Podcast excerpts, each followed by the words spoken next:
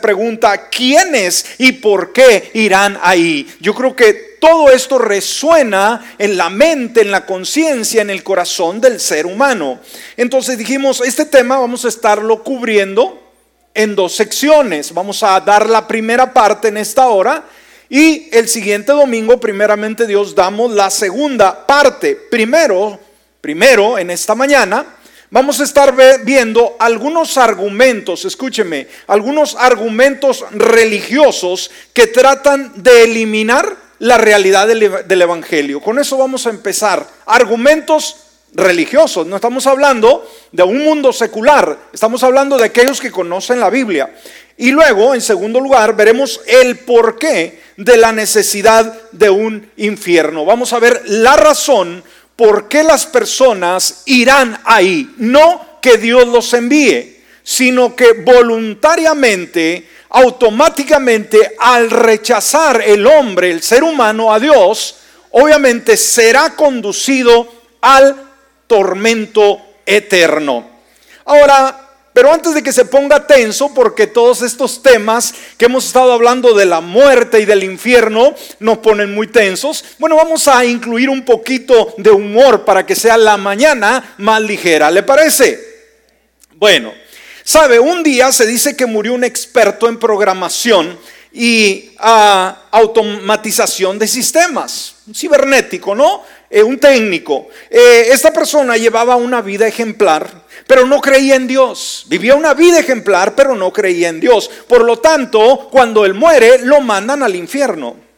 Ahora, era muy buen programador y en poco tiempo arregló todos los desperfectos del infierno. Fíjese nada más, dejando que todo funcionara en forma automática sin tener que resetear los equipos. Instaló ah, acondicionadores en las oficinas, imagínense cafeterías automáticas, sistemas multicanal de televisión en todos los departamentos y puso a funcionar muchos otros servicios. Dios, al enterarse de todo esto y ver todo lo que esto, este hombre podía hacer, simplemente ah, quiso transferirlo, ¿sí? Del infierno a donde se encontraba a la gloria. Pero sabe que el diablo se opuso, no quiso dejarlo ir. Dios se molestó y le dijo, te voy a demandar si no permites que este personaje se venga al cielo. A lo que responde el enemigo, el diablo, y le dice, sí, ¿y cómo me vas a demandar? Le dice, ¿no? Con, con despecho. ¿En dónde vas a encontrar un abogado en el cielo si todos están conmigo en el infierno? Amén. Ahora, un tipo dijo en una ocasión, sabe, el infierno muchas veces no tenemos una idea de lo que representa y para muchos simple y sencillamente a alguna situación eh, eh, se asemeja o piensan que se asemeja mucho al infierno. Un tipo en una ocasión dijo, mi mujer me hizo creyente. Y yo creo que alguien aquí puede decir, a mí también, yo era un, un empedernido pecador, pero mi esposa me testificó y yo cambié para Cristo Jesús. Pero vamos al ejemplo de este tipo cuando él dice, mi mujer me hizo creyente. Y eso le pregunta a un amigo, yo dice, yo no creía en el infierno hasta, hasta que me casé con ella, supe lo que es el infierno. Amén. Ahora, durante un vuelo de Europa a América, el avión entra en una tormenta muy fuerte en medio del océano. Y lamentablemente un rayo cae en el ala del avión y la rompe. Lógicamente el avión pierde control y empieza a descender. Los pasajeros al darse cuenta de lo que sucedía entran en pánico, obviamente, ¿no? Ahora, al ver esto, uno de los pasajeros, que era sacerdote, se pone al frente de todos y exclama estas palabras, hermanos, tranquilos, por favor.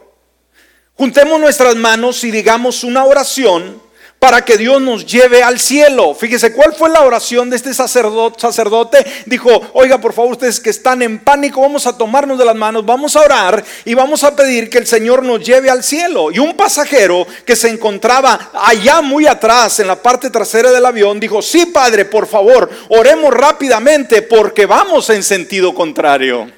Amén. ¿Para dónde iban? Hacia abajo. ¿Y a dónde querían ir? hacia arriba, al cielo. Bueno, ahí están, ¿verdad? Ah, eh, algunas historietas que nos hacen a pensar, pensar sobre todo ello. Bueno, sabe, cuando pensamos sobre el infierno y la actitud que el mundo tiene para con él, nos ponemos a pensar que el mundo, fíjese, de alguna manera tiene muchos cargos en contra de Dios, muchas quejas, muchas demandas, ¿sí? Eh, en contra de Dios, en contra de la Biblia. Y quizás una de las demandas más terribles por el ser humano es si se supone que Dios es amoroso, que es misericordioso, que es compasivo, ¿cómo sería capaz de enviar a gente al infierno? ¿Me escuchó? Uno de los argumentos más fuertes que presenta el ser humano tratando de justificar una vida desenfrenada, tratando de justificar una vida sin rienda, que quiere que su destino sea un destino bueno, no importa que haga a Dios a un lado, lo quite de la escena, mas sin embargo quiere los beneficios de un Dios, pero se olvida que Dios es un Dios justo. ¿Escuchó? Y si Dios no es justo, no es en lo absoluto Dios. Y si es justo, va a demandar la justicia y la obediencia. Y que cuando alguien no cumple con esas normas establecidas en la palabra, ese Dios justo establece un castigo. ¿Me escuchó? ¿Sabe? El tema del infierno, mucha gente lo ven como ah, algo cruel de parte de Dios. Pero yo creo que uno de los ejemplos más clásicos que podemos hacer y ver es para poder entender el porqué del infierno, es el ejemplo de nuestra sociedad. ¿Cuántos sabemos que nuestra, ciudad, nuestra sociedad tiene eh, leyes que se establecen? ¿Verdad que sí? ¿Qué sucede cuando esas leyes son rotas? Hay castigo. ¿Sabe? Por ejemplo, por ejemplo, veamos este, esta, esta situación que se compara mucho con el porqué de un infierno de parte de Dios que lo haya creado y que inicialmente no fue creado para el ser humano, sino fue creado para Satanás y sus demonios. ¿sí? Inicialmente en la mente de Dios nunca estuvo crear un lugar de tormento para que el hombre y la mujer fueran a terminar. Mas sin embargo nos damos cuenta que todo individuo que desea seguir al enemigo, obviamente tendrá su parte en ese tormento eterno. Y dijimos, ¿cómo podemos ver a Dios de esa manera? Es decir, ¿cómo Dios, un Dios amoroso, puede tener un infierno? Bueno, dijimos, vamos al plano humano. ¿Usted se ha puesto a pensar en las prisiones? ¿Cuántos de ustedes han estado en alguna prisión? Ahora, no quiero que me diga su expediente ni voy a, a preguntarle, ¿no? ¿Qué tipo de vida ha llevado, ¿no? Pero si usted puede levantar su mano, puede hacerlo, ¿verdad? Ve a su alrededor primero. Pero ¿cuántos de ustedes han estado en una prisión en algún momento? Ah, nadie, todos son justos, son palomitas blancas. Ahora, eh, cuando digo en una prisión, puede ser por algo que usted cometió, o puede ser porque fue a visitar algún amigo, algún familiar. A ver, ah, yo creo que ahí podemos ver más manos, ¿no? O son los mismos. Nadie quiere nada que ver con la prisión. Bueno, ahí está. Bueno, ¿cuántos saben que las prisiones existen? Han visto documentales, han visto películas, han oído historias dramáticas. Bueno, yo estuve en la prisión por 10 años. Decir, pastor, ¿cómo? ¿Cuándo? ¿Qué hizo? Bueno, no, lo, no malinterprete, ¿no? Déjeme decirle, yo estuve ministrando la palabra del Señor en las prisiones aquí en Bowman por más de 10 años. Ahora, eso sí cambia el panorama, no, no decir, ¡Ah! el pastor, ¿cuál es su trasfondo? Vamos a tener que hacerle un chequeo, ¿no? Este, ¿por qué estuvo 10 años en prisión? No, pero yo estuve llevando la palabra por 10 años. Y sabe que el ambiente no es grato. El hecho de saber que existen rejas, eh, llegábamos a, una reja y luego nos llevaban y pasamos a otra reja y luego a otra reja. Y cuando está uno adentro, pues lo que quiere uno es salirse. Sabe que va uno a ministrar por un tiempo, pero ya quiere uno salir inmediatamente. Y cada vez que le abren una reja y pasa, siente un alivio hasta que pasa uno a la última y dice, ah, qué linda libertad, ¿no? Ahora nos preguntamos, en las prisiones hay rejas, hay mallas, hay ah, alambre de púas con conexiones eléctricas, hay todo tipo de ah, situaciones para que la persona no se salga. Ahora, ¿a qué se asemeja esto, hermanos? Cuando vemos rejas, ¿para qué usamos las rejas? ¿O para qué son las rejas, mejor dicho?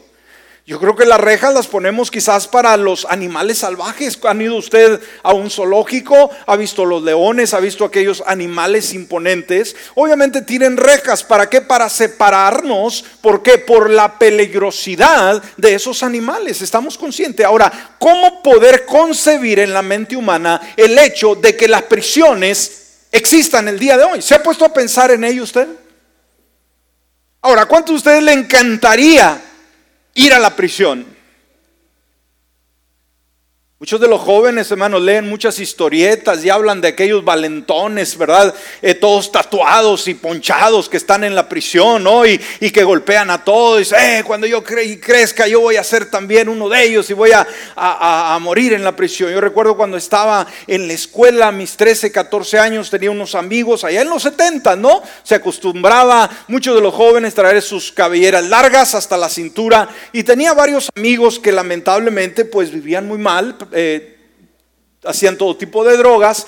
Y recuerdo uno muy íntimo amigo mío que cuando eh, platicábamos, él me decía, ¿sabes qué? Yo ya empezaba a oír de la palabra y, me decía, ¿sabes qué? Cuando yo termine en la pinta, ¿cuántos eh, conocen ese término? Entre la gente chicana, ¿no? La gente uh, mexicoamericana se corre mucho esa, ese término, la pinta, que, que describe la prisión. Y él éramos unos adolescentes, ni bigotes teníamos, pero él ya decía, ¿sabes qué? Yo voy a terminar en la, en la pinta y quiero que cuando termine me vayas a visitar, me lo prometes. Imagínese, dos adolescentes, ¿no? Que dicen, ¿qué, qué, pensando en la pinta, no? Tenemos que, pensar en qué vamos a hacer con nuestra vida. Ahora yo perdí contacto con este ah, varón, a lo mejor me está extrañando, ¿no? En alguno de esos lugares que no he ido a verlo porque ya perdí el, contacto con él. No sé. El asunto es, una vez más, ¿cómo pueden existir prisiones? Dijimos, ¿cómo seres humanos vamos a ser capaces de querer ir a la prisión? Oímos de jóvenes que matan a otros, eh, que ah, roban, que eh, mueven drogas. ¿Y cuántos saben lo que les espera? Saben eh, que un atentado de eso los va a, llevar a la cárcel por 10, 20 años, mas sin embargo lo hacen. Digo, ¿cómo es posible? ¿Qué tipo de mentalidad es esta? Ahora los grados de peligrosidad. cuando íbamos a visitar está la prisión, la low que le llaman, que es la baja, la Miriam, la mediana y está la high la alta, hermanos, de alta peligrosidad, ahí están los criminales más peligrosos que están encerrados en sus celdas y que no salen absolutamente para nada y que muchos de ellos no podíamos nosotros tener acceso a ellos porque eran tan violentos como unas bestias. Nos tocó ver algunas eh, eh, situaciones que había en una ocasión nos llamaron a tratar de controlar a un joven que era medio creyente pero estaba muy acelerado. Tuvimos que entrar a una celda y hablarle para que se calmara. Es horroroso. Y decimos, pero ¿qué está, ¿qué está pasando? Y muchas veces pensamos que toda la gente es buena. Ahora, el concepto del hombre muchas veces es pensar que Dios, escúcheme bien, echará al ser humano al infierno simplemente porque sí. Es decir, ¿cómo es posible que gente buena vaya a terminar en el infierno? Pero debemos de entender, hermanos, que hay grados de de, de, las actitudes de personas, de comportamiento de la persona, y dijimos, Dios jamás permitirá que alguien vaya al infierno cuando es una persona buena. Ahora entienda el término buena. No quiere decir que si yo soy una blanca paloma y no me importa Cristo en lo absoluto como quiera voy a ir al cielo. No, Señor. Recuerde, la única forma que podemos ser buenos es aceptando a Jesucristo como nuestro Salvador personal, pedir que perdone nuestros pecados y vivir todos los días amándole y sirviéndole. ¿Me escuchó? Amén. Entonces dijimos, ¿qué hace usted con una persona que trata de robar su carro?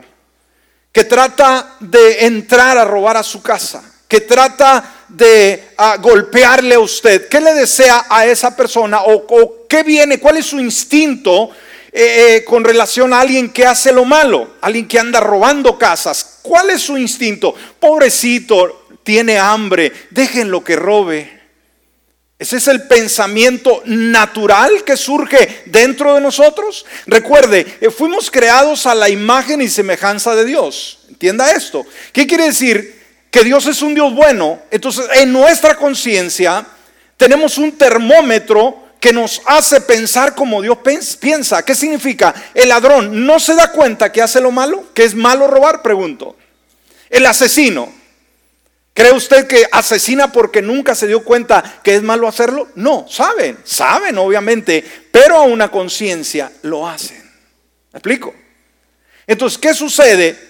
Dijimos, cuando la persona, o, por ejemplo, una víctima, le roban el carro, le roban la casa, ¿cuál es inmediatamente su instinto? Un instinto de hacer, ¿qué cosa? Justicia. ¿Y qué hace inmediatamente? Agarra el teléfono y llama a la policía.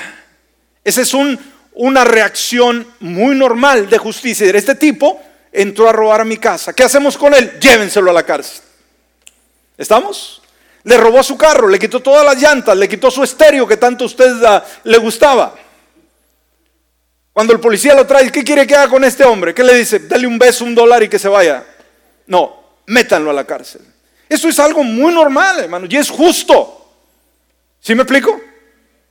Entonces, ¿por qué las cárceles están llenas? ¿Por qué en cada ciudad hay cárceles? ¿Por qué hay policías? ¿Por qué hay gente mala? Hay gente que no la puede usted mantener en la calle porque va a volver a hacer lo mismo.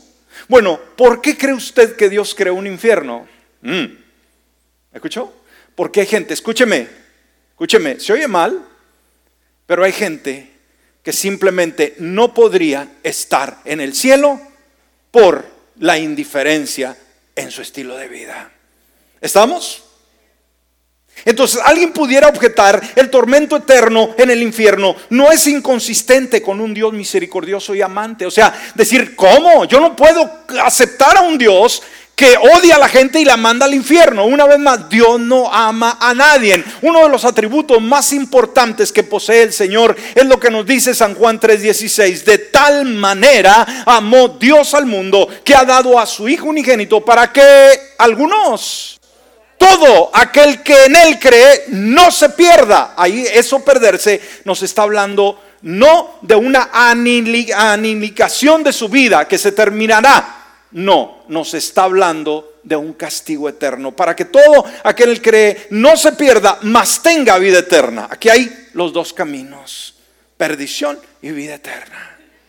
Entonces jamás de los jamases Dios será tan cruel de echar a alguien al infierno por gusto. Y si alguien terminará en el infierno, escúcheme bien, usted que está aquí, usted que nos escucha a través de algún medio, la persona que terminará en el infierno será por su propia decisión. No más un amén. ¿Los demás? Gloria a Dios. Entonces, la idea de amor e infierno, escúcheme, parecen ser opuestos. Dice, yo no entiendo a Dios. Yo no puedo servir a un Dios que, desprecia y que aborrece y que manda gente al infierno. Es decir, eh, no, concibo. Yo no puedo servir a ese Dios. Ahora, ¿cómo puede un, buen Dios castigar a la gente ah, en el infierno para siempre? ¿Cómo? ¿Cómo? Ahora, dos amigos en una ocasión estaban conversando sobre la posibilidad de que hubiera vida después de la muerte. Uno dijo, el infierno es un mito. Alguien dijo, no existe el infierno. ¿Cómo va un Dios de amor a condenar a sus criaturas a un castigo permanente en el infierno? Su amigo estuvo de acuerdo y el tema parecía quedarse pausado. Los dos permanecieron en silencio unos momentos y al cabo de un rato uno de ellos dijo, pero supongo que al final sea cierto que el infierno existe. Y esto debe preocuparnos. No, ¿qué tal si el infierno existe? El infierno existe. ¿Me escuchó? No, ¿qué tal si el infierno existe? El infierno existe. Entonces, algunas personas solucionan simplemente el problema diciendo que no hay un lugar tal como el infierno.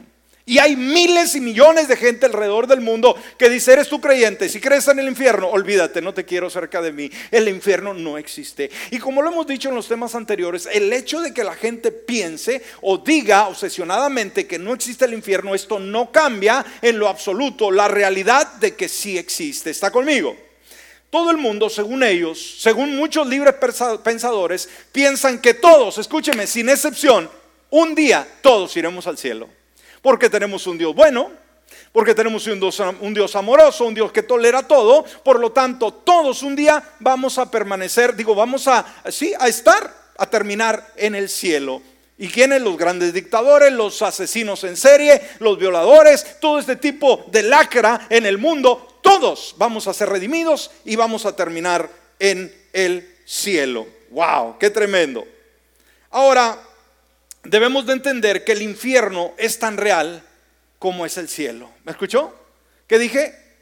El infierno es tan real como lo es el cielo. Se cuenta en una ocasión que C.S. Lewis, este gran hombre de Dios, estaba escuchando el sermón en una iglesia de un joven predicador sobre el tema del juicio de Dios sobre el pecado.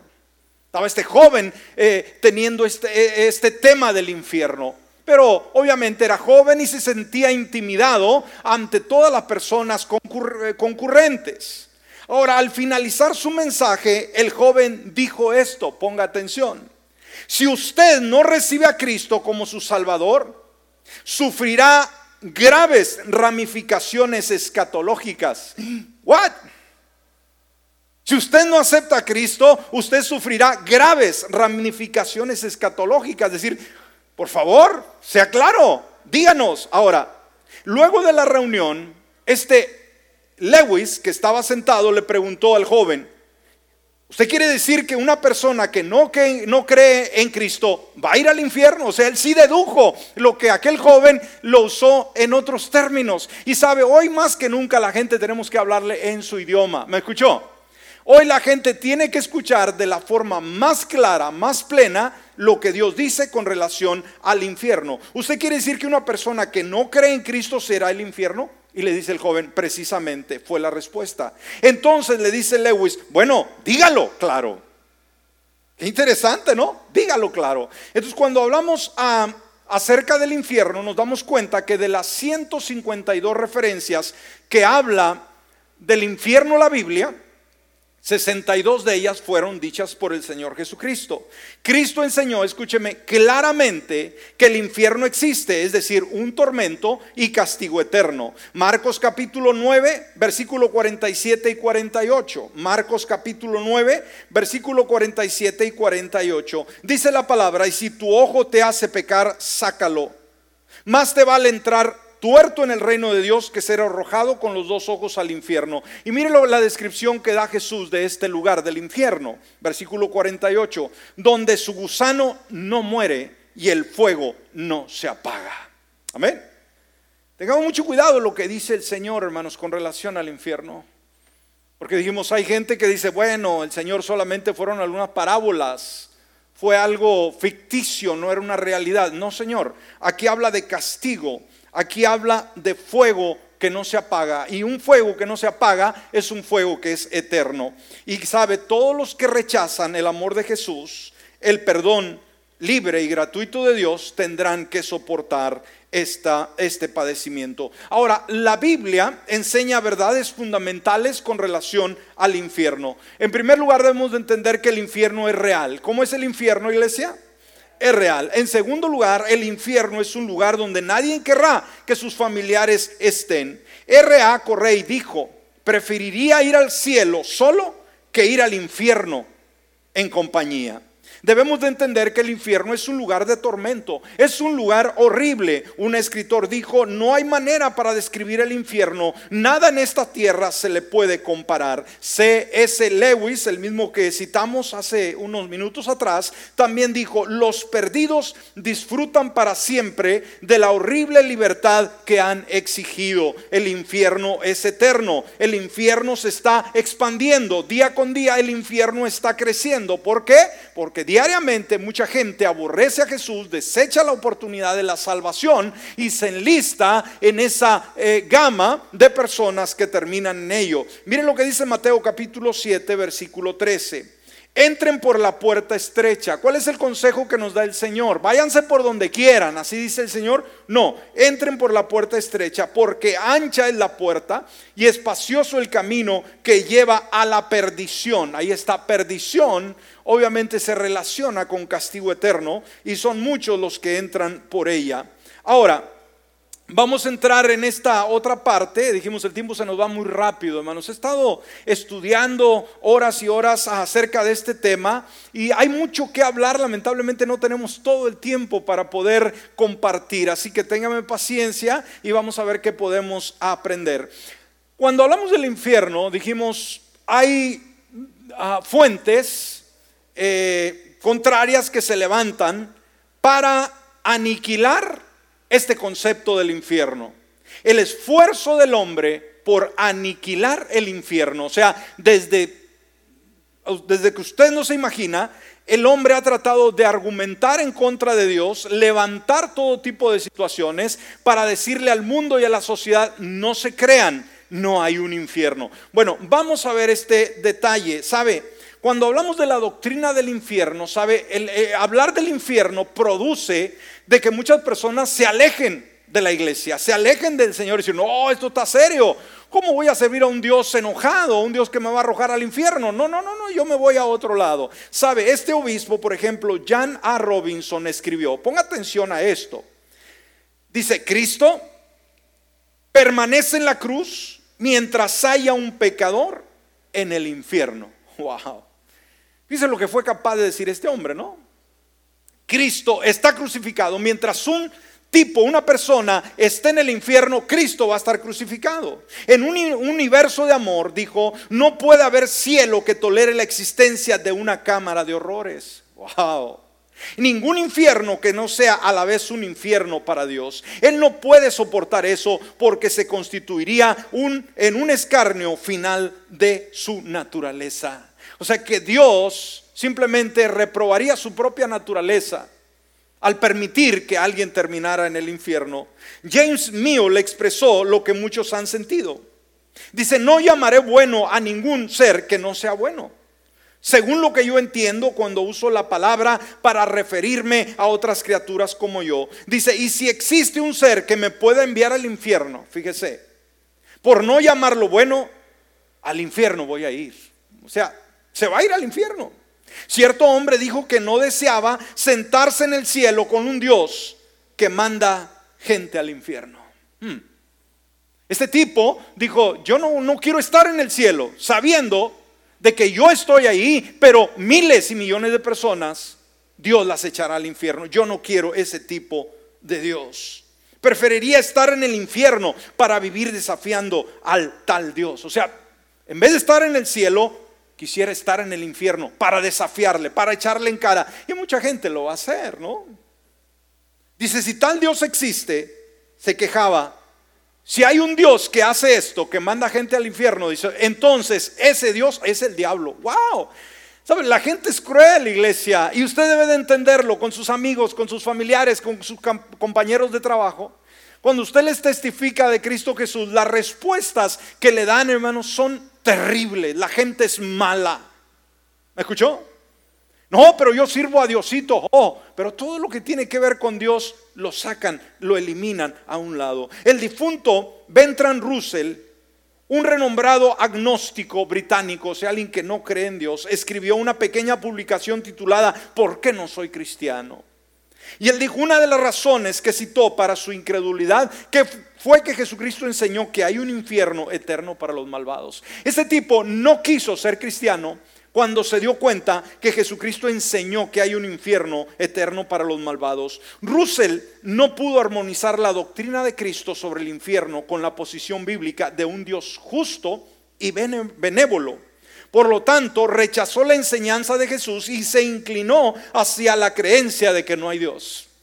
Dijo, yo no puedo simplemente aceptar a un Dios que es cruel enviando gente al infierno. Por lo tanto, yo rechazo de que exista un Dios. Ahora, el hecho de que este personaje tenga estos conceptos, elimina la verdad de lo que Dios dice sobre el infierno, pregunto. En lo absoluto. Russell, que vivió una vida de imprudente abandono, fíjese, se abandonó totalmente, se hizo eco de los sentimientos de Caín y él llegó a decir, mi castigo es mayor de lo que puedo soportar. Sobre esa base se convirtió en un decidido oponente a la verdadera religión. Ahora, vamos a ver algunas teorías religiosas alternas y peligrosas, así que aguánteme un poquito.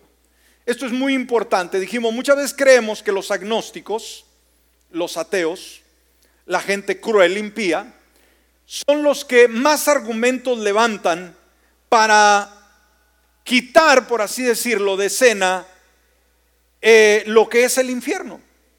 Pero fíjese, lo que más nos sorprende, que no son tanto los agnósticos ni los ateos los que debaten con relación al infierno, sino los mismos religiosos. Aquellos que tienen una Biblia y que llegan a la casa de Dios domingo tras domingo, sábado tras sábado y que leen en los grandes, ah, estudian en los grandes institutos teológicos sucesivamente. Así que tengamos cuidado. Y vamos a ver rápidamente algunas teorías religiosas alternas y que son peligrosas, dijimos, y que van con la escritura. Hay personas por ahí que les suenan en la casa, en la puerta de su casa, trayéndoles ciertos argumentos, ¿verdad? Usted sabe, este grupo. Bueno, todos ellos tienen sus ideas. Hay otros grupos religiosos que tienen sus doctrinas, pero en la mayoría es de estos grupos simplemente no creen en la realidad de un infierno. Ahora, existen dos teorías alternas que compiten por aceptación. Y vamos a verlo, por favor, concéntrese muy bien. Esto debemos de entenderlo como creyentes. Debemos tener mucho cuidado con ellas. Una, una teoría de estas, fíjese qué es lo que hace. Saca al infierno de la eternidad. ¿Qué hace una teoría religiosa de estas? ¿Qué es lo que hace? Saca al infierno de la eternidad. O sea que no existirá un castigo eterno. Y la segunda saca la eternidad del infierno. Vamos a ver ahorita cómo es esto. Y la primera teoría religiosa es el universalismo. ¿Cuál es la primera teoría religiosa que debate y que argumenta en contra del infierno? El universalismo. Cuando usted escucha este término, somos de la iglesia universal. Creemos, practicamos este universalismo como una doctrina bíblica. Oh, oh, mucho ojo, para sus antenitas. Ahora, ¿qué es el universalismo? Es una corriente religiosa cristiana. Uh, ¿Está aquí? Con Biblia, con corbata, con saco, con cánticos, con ah, ganas de ir al cielo un día. Mm. Estos no son ateos. Esto no es la gente de afuera, son religiosos. Es una corriente religiosa cristiana que se caracteriza, perdón, caracteriza por creer. Escúcheme, ¿qué es lo que cree este grupo? Creen en la salvación de todos los hombres. ¿Sí? En virtud de la bondad y el amor infinito de Dios. ¿Me escuchó? ¿Qué cree el universalismo? Que un día, como dijimos al principio, todos los seres humanos vamos a terminar en el cielo. Este es un gran peligro, ¿eh? Es un gran peligro. O usted puede decir, oye, pastor, pues yo la estoy sufriendo aquí, mejor me voy con ellos. Si se va con ellos, se va a ir al infierno, es donde van a terminar. ¿Por qué, hermanos? Si todo, un día toda la gente va a ser redimida, ¿por qué predicar el Evangelio? ¿Por qué servir a Dios? ¿Por qué abstenernos de pecar? ¿Por qué amar a Dios? No tiene sentido. Entonces, el universalismo no solamente enseña esto, sino niega la existencia del infierno. El universalismo tiene la creencia de que eventualmente todos los hombres llegarán al cielo. Ellos no pueden aceptar, escúcheme, un argumento bíblico, el castigo eterno. Es decir, el castigo eterno es inconcebible, no existe. Puesto que Cristo murió por todas las personas, fíjese, y muchas personas se... se ah, agarran de esto. Hay inclusive aquellas personas que llegan a la iglesia, aceptan a Cristo Jesús. Dice, yo lo acepto, yo lo acepto. Al siguiente domingo ya se van al mundo, se van al pecado, se van al club, se van a todo estilo de vida. Pero ¿saben qué? ¿Saben qué? Esa persona le preguntan por allá, oye, si tú qué? No, yo soy un creyente. Yo acepté a Cristo Jesús en la roca hace 10 años.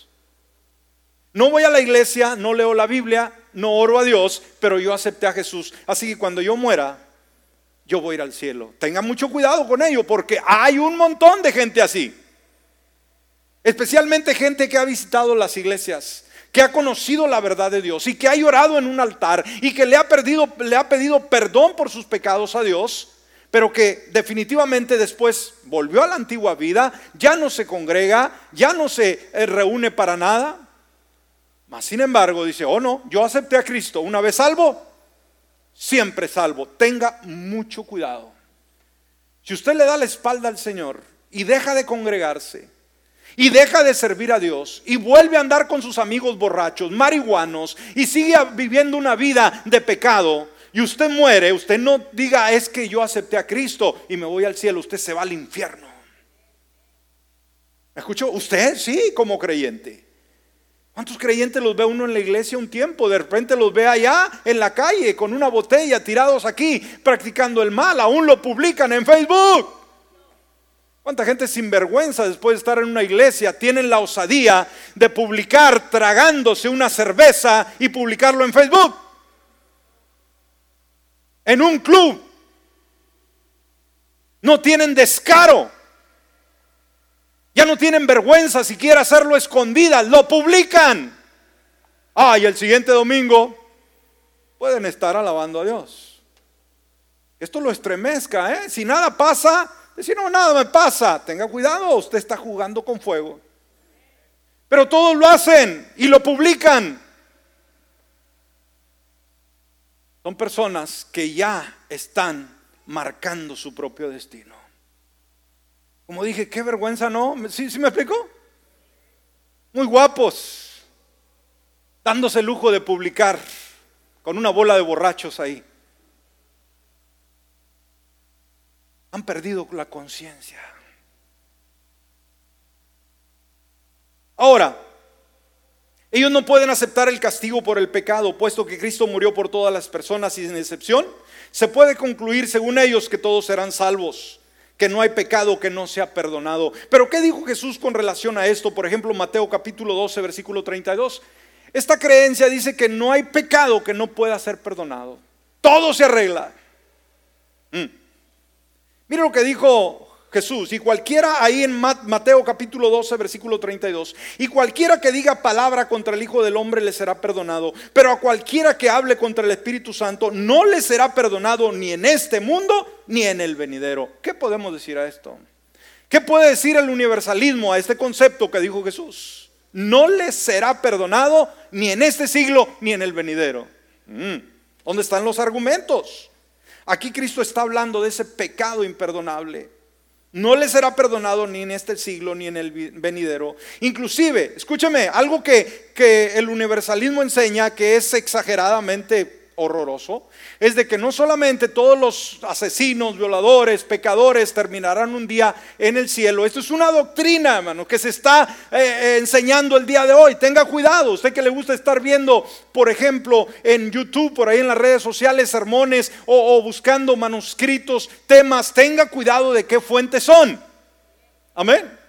Tenga mucho cuidado la fuente, decir, no, es que la Biblia dijo esto. Una vez más, usted haya, hay, haya mucho material, hermanos, de los testigos de Jehová.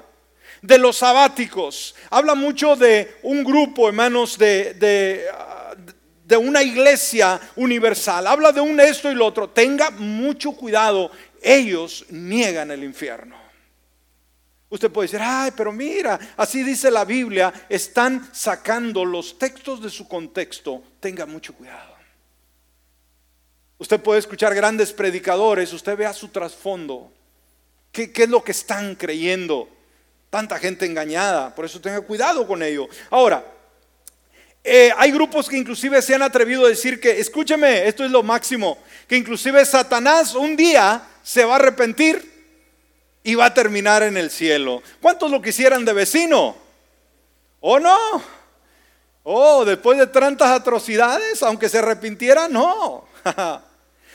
Pero sabe, esta gente asegura que así será. Pero ¿qué, ¿qué, enseña la Biblia con relación al diablo, la bestia que nos habla que vendrá allá en el tiempo de la tribulación, el falso profeta? Nos dice que estos tres serán atormentados por los siglos de los siglos. Miren lo que dice Apocalipsis capítulo 20, versículo 10. Apocalipsis capítulo 20, versículo 10. Dice, y el diablo que los engañaba Fíjese, ¿qué pasará con el diablo? Fue lanzado al lago de fuego y azufre, donde también están la bestia y el, falso profeta. ¿Y serán qué? ¿Aplaudidos? ¿Halagados? No, serán atormentados cuando día y noche por los siglos de los siglos. Entonces, si la enseñanza del universalismo fuera verdadera, escúcheme bien, no habría razón para cumplir con la gran comisión. ¿Me escuchó? Si esa doctrina fuera real, ¿para qué venir a la iglesia? Estamos perdiendo el tiempo. Anduviéramos poreando. Anduviéramos en un lugar donde no, eh, eh, donde quisiéramos estar. ¿Para qué predicar la, la, palabra? ¿Para qué congregarnos? ¿Para qué evangelizar? ¿Para qué invitar a otros a la casa del Señor? ¿Para qué cumplir la gran comisión o animar a los incrédulos a aceptar a Cristo en sus vidas? Como dijo Jan R. Rice, dice, ¿qué motivo tan convincente tenemos para orar? Para predicar, para ganar almas, cuando aprendemos que todo ser humano responsable que deje este mundo, escúcheme, sin un cambio definitivo de corazón, levanta inmediatamente los ojos en el, en el infierno, atormentado en llamas. ¡Wow! ¿Qué motivo tan convincente tenemos para orar el día de hoy? Para predicar, para testificar, ganar almas. Para que todo ser humano responsable que deje este mundo, esta vida, no vaya al infierno. Amén.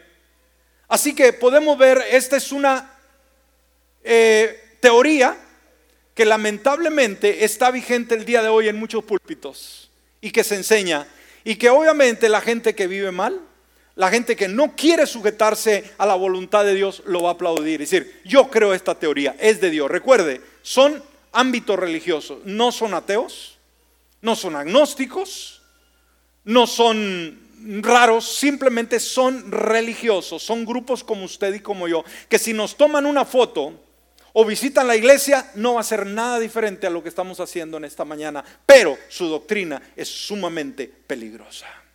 Amén. Vamos a detenernos aquí, el tiempo nos ha ganado, tenemos mucho, mucho, mucho más que hablar. Tenemos la inmortalidad condicional, que es otra teoría que atenta, dijimos que esta es la que ah, quita el infierno de lo eterno. Esta otra teoría, la veremos primeramente Dios el otro domingo. Esta otra quita simplemente, dijimos, el infierno de lo eterno. Esta teoría nos enseña que cuando la persona mala, ellos sí creen en que hay personas malas y que un día van a ir al infierno, pero que en el infierno van a ser consumidas y van a dejar de ser, van a dejar de existir. Alguien puede decir, pues esto está más aceptable que la primera, pero ¿sabe qué? El asunto es que la persona que va a ir al castigo eterno, Ahí lo dice la palabra. No va a ser alguien que va a estar un año y se va a consumir y se acabó. Hay mucha gente que tiene ese concepto, que cuando muere se acaba y dice, dejamos de ser. Pues no es así. Y de la misma manera, alguien que hizo lo malo y rechazó a Jesucristo en su corazón y va al castigo eterno, ¿qué va a suceder? Ahí va a permanecer por la eternidad, donde no podrá ser consumido por la llama donde la carga de conciencia será fatal y será castigado por los siglos de los siglos. Muchos lo usan como un escape, ¿verdad? Este concepto, de decir, se van a aniquilar, se van a consumir, van a dejar de ser, nadie va a dejar de ser. Fuimos creados con eternidad en nuestro corazón. Nuestra alma va a vivir por la eternidad. El asunto es dónde va a vivir la eternidad unos en el cielo, los que hemos aceptado a Jesús como Salvador de nuestra vida. Los otros en condenación eterna por haber rechazado a Jesús. Póngase de pie. ¿Aprendimos algo en esta mañana? Espero que sí. Cuando hablamos de la muerte, estamos hablando de ese elemento que nos lleva al otro lado de la cortina. Estar vivos es un privilegio. Estar vivo nos da la oportunidad de elegir qué vamos a hacer con nuestra eternidad. Por ello, nadie se vaya de este lugar si no asegurado su vida en Dios.